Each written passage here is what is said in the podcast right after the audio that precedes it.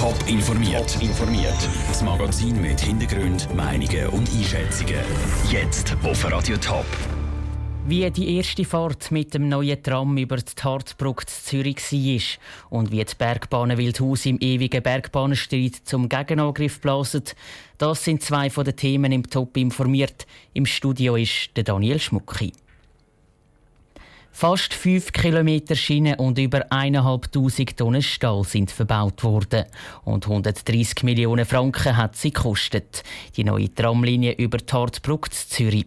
Am Vormittag ist sie mit einer grossen Feier offiziell eröffnet worden. Andrea Nützli war mit dabei. Gewesen. Vor über 100 geladenen Gästen haben die Verantwortlichen von Bund, Kanton und Stadt und Vertreter von der VBZ und der SBB die neue Tramlinie über die Hartbrücke eröffnet. Und dabei ist immer wieder von einem historischen Tag geredet worden. In strömendem Regen ist traditionell mit einer grossen Schere das Band durchgeschnitten worden.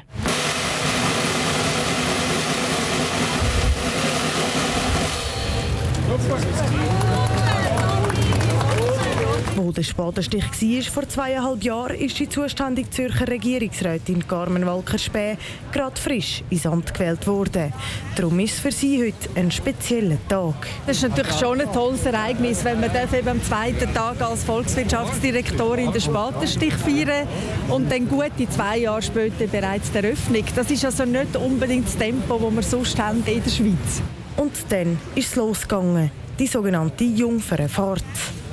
Begrüße Sie ganz herzlich als Fahrer der VBZ hier auf unserer ersten Fahrt. Das Tram war vollgestopft mit Leuten und vom Hartplatz über die Hartbrücke zum Depot der VBZ gefahren. Und die Hauptprobe, die ist gelungen. Ernst gilt es dann ab dem Sonntag. Die neue Tramverbindung geht nämlich mit dem Fahrplanwechsel in Betrieb. Ein Gedanke, der bei allen noch ein für Nervosität sorgt, auch wenn im Moment noch gefestet wird. Es käme dann aber schon gut, meint der zuständige Stadtrat Andres Thürler. Die neuen Linien kommen ja immer auf den Fahrplanwechsel, sonst liegt es quer drin. Und sind immer alle nervös auf jeden Fahrplanwechsel. Die SBB ist auch nervös. Das muss man schauen, ob das funktioniert. Die Fachleute haben es gut vorbereitet und ich habe da volles Vertrauen, das kommt schon gut.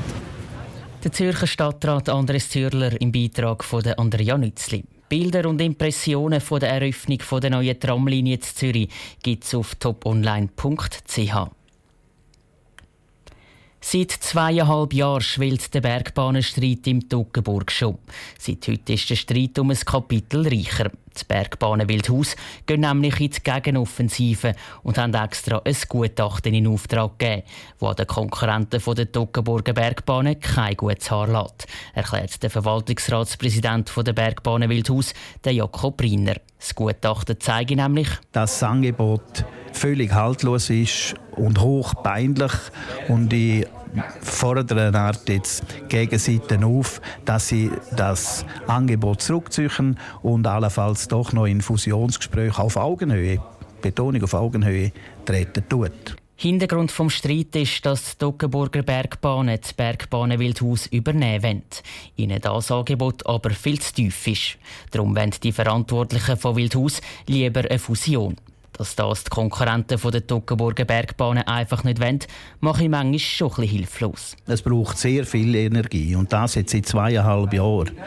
Und wenn man bedenkt, dass wir eigentlich gestraft werden für ein Projekt, wo überall von allen, die sich mit dem befassen, will Haus 2.0 nicht kann realisieren kann, das macht einem ein bisschen verrückt. Der Streit führt jetzt nämlich sogar so weit, dass die Bergbahnen Wildhaus ihren geplanten Ausbau mit neuen Sesseli-Lift verschieben müssen.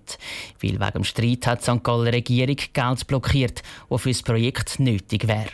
Die Duckenburger Bergbahnen sind auf Anfrage von Radio Top bis jetzt nicht für eine Stellungnahme erreichbar gewesen, zu den neuesten Vorwürfen. Die ganzen Hintergründe vom Bergbahnenstreit gibt es auf toponline.ch. Zürcher Asylpolitik ist in der Vergangenheit schon über die in der Kritik gestanden. Jetzt kommt die Zürcher Regierung aber Rückendeckung von der höchsten Stelle über. Das Bundesgericht hat den Verantwortlichen nämlich einem wichtigen Punkt Recht gegeben. Raphael Wallimann. Im konkreten Fall geht es um einen abgewiesenen Äthiopier, der nicht ausreisen will. Weil der Mann nicht zum Ausreisen gezwungen werden kann, will der Kanton Zürich sein Leben in der Schweiz erschweren. Er darf sich nur noch im Bezirk Dietiken aufhalten. Die Hoffnung vom Kanton, er reist von alleine aus. Das Zürcher Verwaltungsgericht hat diese Praxis nicht bewilligen. Das Bundesgericht gibt im Kanton Zürich jetzt aber Recht. Eine Praxis, die grundsätzlich sinnvoll tönt, meint der St. Galler Sicherheitsvorsteher Freddy Fessler, aber auch Probleme mit sich bringt. Es ist ein Abwägen zwischen grundsätzlichen Aspekten der Menschenwürde, auf der anderen Seite einem Bedürfnis und auch einem Recht der Schweiz und vom Kanton St. Gallen, die Leute, die nicht dürfen da sein, auch dazu zu bewegen, die Schweiz zu verlassen ich denke, da muss man im Einzelfall Interessenabwägungen machen. Ob der Kanton St. Gallen die neue Asylpraxis vom Kanton Zürich übernimmt, sei aber noch völlig unklar, ergänzt der Freddy Fessler. Ähnlich tönt es auch im Kanton Schaffhausen beim Leiter vom Migrationsamt, Beat Hartmann. Wir kennen die Praxis vom Kanton Zürich schon länger. Wir sind auch im Austausch mit dem Kanton Zürich und haben das verfolgt und nehmen jetzt einmal das Urteil vom Bundesgericht so zur Kenntnis. Wir sind das jetzt am analysieren und überlegen uns, ob das allenfalls auch auf unsere bisherige Praxis einen Einfluss haben kann. Schlussendlich sei es aber ein politischer Entscheid, der muss gefällt werden, ergänzt der Beat Hartmann. Die Zürcher Regierung ist auf jeden Fall zufrieden mit dem Bundesgerichtsurteil. In einer Mitteilung heisst es, der Kanton will auch künftig alles daran setzen, abgewiesene Asylsuchende zum Ausreisen zu bewegen. Top informiert, auch als Podcast. Mehr Informationen gibt es auf toponline.ch.